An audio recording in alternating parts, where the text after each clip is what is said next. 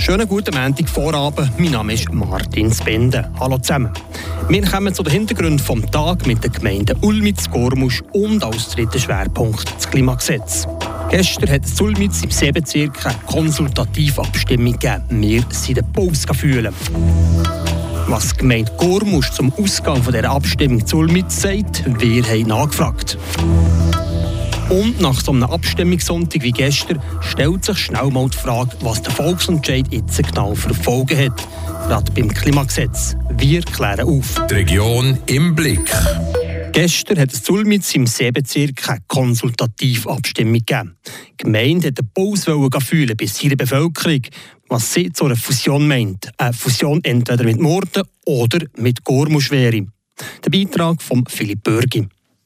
Bei Episum ist man sich gestern um jetzt einig gewesen. Nämlich, dass man fusionieren will. Die Stimmbürgerinnen und Stimmbürger die haben sich gestern klar dafür ausgesprochen. Mit 93,6 Prozent.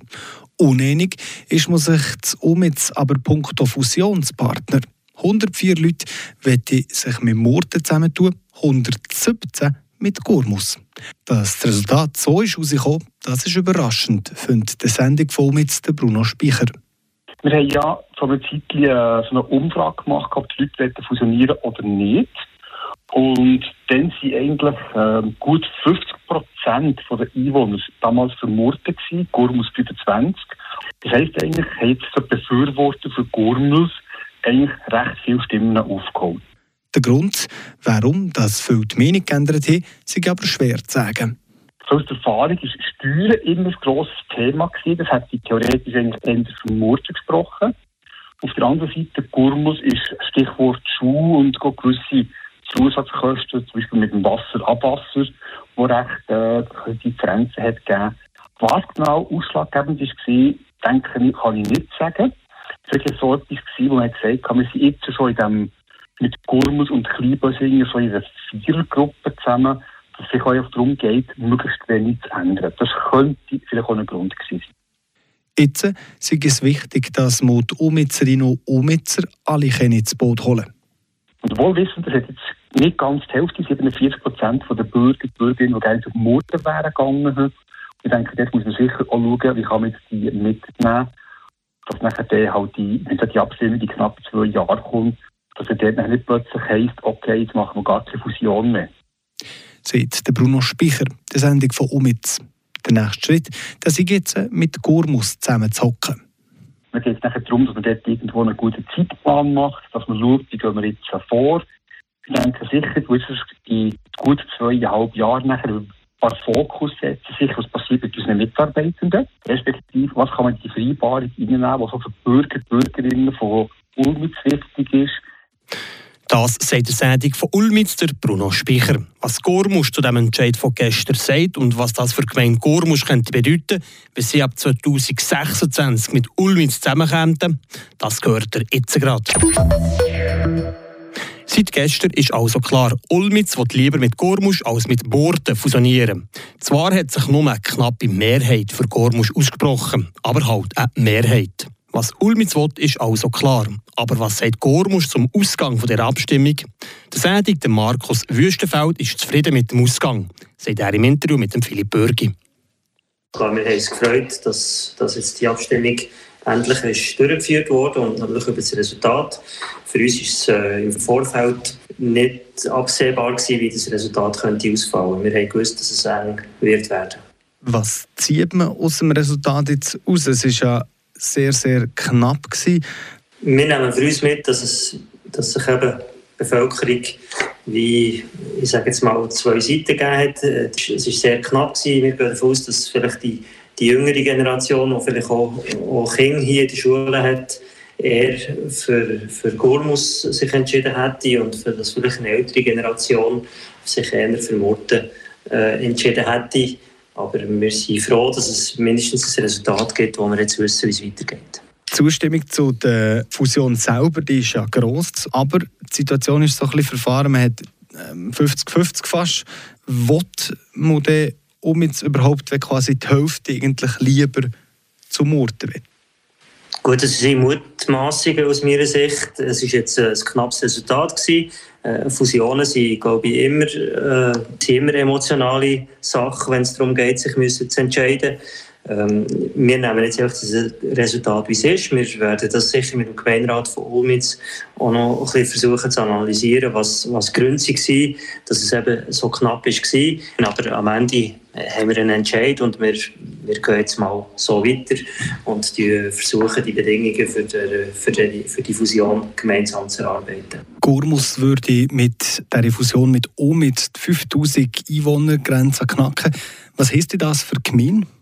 Ich denke, man muss sich die Frage stellen, ob es einen Generalrat gibt oder nicht. Das ist nicht eine Verpflichtung, aber es ist doch, äh, man muss sich die Frage stellen und, und beantworten. Die Parkplatzbewirtschaftung oder auch die Grösse des Gemeinderat werden relevant sein oder auch äh, mit 5000 Einwohnern wird es dann auch die Frage sein, wie tut man die ganze Verwaltung und eben der, der Gemeinderat organisieren. Das wird sicher auch Teil sein von diesen Arbeiten, die wir vor uns haben. Eine Fusion die gibt viel zu tun. Wenn wäre an so einem Zusammenschluss zeitlich denkbar? Für die Gemeinde Gurmus, wir haben das in den letzten Jahren überlegt, wie das könnte gehen, wenn es zu einer Fusion kommt. Und wir haben es eigentlich festgelegt darauf, dass wir sagen, für 1.1.26 müsste aus unserer Sicht so eine Fusion können realisiert werden oder kann auch realisiert werden aufgrund von einem provisorischen Zeitplan, den wir uns mal zurechtgelegt haben. Und das ist eigentlich unsere Zielsetzung. Nach so einem Abstimmungssonntag wie gestern, da stellt sich schnell mal die Frage, was der Volksentscheid jetzt für eine Folge hat. Gerade beim Klimagesetz zum Beispiel stellt sich jetzt die Frage, wie diese Ziele erreicht werden Zur Erinnerung, mit dem neuen Gesetz sollen die Emissionsabgaben von der Schweiz bis 2050 auf null eingesenkt werden. Aber wie wird man das erreichen und was ändert jetzt das für euch konkret? Der Beitrag von Valentin Brücker. Der Ausstoß von Treibhausgas soll bis ins Jahr 2050 auf Null gesenkt kommen. Wie genau das Ziel soll erreicht kommen, das ist noch nicht klar. Es gibt aber diverse Maßnahmen, die zum Beispiel Unternehmen oder auch die Finanzflüsse betreffen oder auch direkt den privaten Haushalt. Stichwort hier Heizungen. In der Schweiz gibt es rund 900.000 Öl- und Gasheizungen, die etwa für ein Viertel vom Treibhausgasausstoß verantwortlich sind. Wer jetzt so eine Heizung durch eine Holzheizung oder eine Wärmepumpe ersetzt, bekommt zusätzlich Unterstützung vom Bund. Ein wichtiger Punkt findet der Freiburger Grünen Nationalrat, der Gerhard André.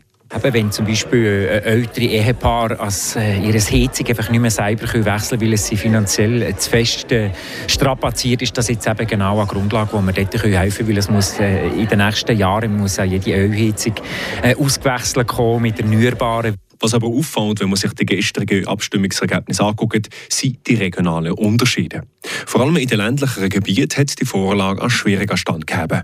Das zeigt sich etwa in den Gemeinden vom Seisler Oberland, Zion oder bei den benachbarten Gemeinden vom Berner Oberland. Verständlich findet der SVP-Grossrat Achim Schneule. Also da bin ich ganz fest überzeugt, dass äh wo die Autofahrer hier einiges äh, zu sagen haben. Man, man tut ja da verbieten, gerade mit dem Benzin. Und wir sind einfach auch angewiesen auf die Auto. Da, da, da, da kann man nichts ändern, das ist ja so. Und, und wie wir da eben in die Richtung gehen, dass es eben mehr Verbot wird geben und so weiter, das sind vor allem eben auch in die ländlichen Gebiete viel mehr betroffen. Die Angst vor Verbot ist nachvollziehbar, wenn man in ländlicheren Gebieten oder etwa Bergregionen wohnt und etwa noch einen landwirtschaftlichen Betrieb hat. Treibstoff ist hier essentiell. Der Gerhard André vertraut aber hier auf die technologische Entwicklung. Da erwarte ich schon einen Innovationsschub. Das wird auch für die Landwirtschaft sehr spannend.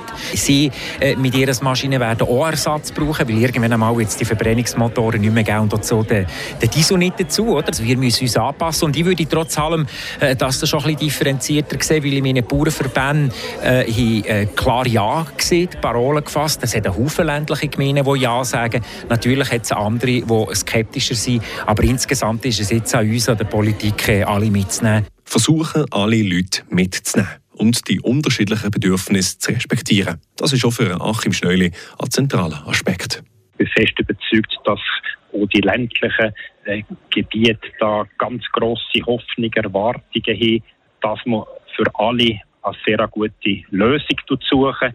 Die Lösung darf aber dann nicht so sein, dass einfach nur Verbot kommen. Sagt der SVP-Grossrat Achim Schneuli im Beitrag von Valentin Brücker. Damit die verschiedenen Ziele von dem neuen Klimagesetz bis 2050 erreicht können, wird es noch weitere Massnahmen brauchen. Aber was ebenfalls auch sicher ist, auch gegen neue Massnahmen kann das Referendum ergriffen kommen und das Volk kann immer noch darüber abstimmen. Und dann kommen wir noch zu den Kurznews vom Tag, präsentiert von Iris Wippich.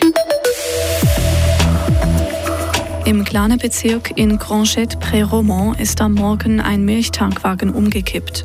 Der 19-jährige Fahrer wurde leicht verletzt und ins Spital gebracht, wie die Freiburger Kantonspolizei mitteilt. Er war mit dem Wagen von der Straße abgekommen und unterhalb einer Böschung gelandet. Wie es zu dem Unfall kam, werde noch geklärt, schreibt die Polizei. Der Kanton Freiburg will besser gegen sogenannte Hitzeinseln vorgehen.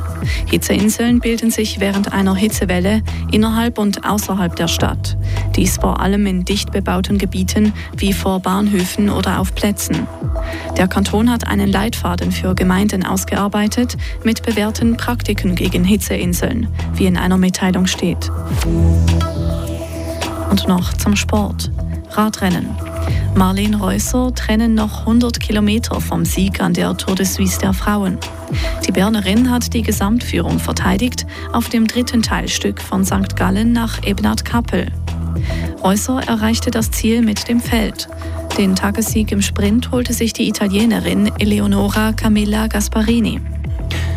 Das waren die Hintergründe von heute Montag. Ich wünsche euch allen einen schönen sonnigen Feierabend. Mein Name ist Martin Zwende und im Namen der ganzen Redaktion sage ich merci vielmals fürs Zuhören und ebenfalls merci fürs Lesen auf Frapp. Habt euch Sorge, ade zusammen. Das bewegt heute Freiburg. Freiburg aus seiner Geschichte. Ging auf frapp.ch.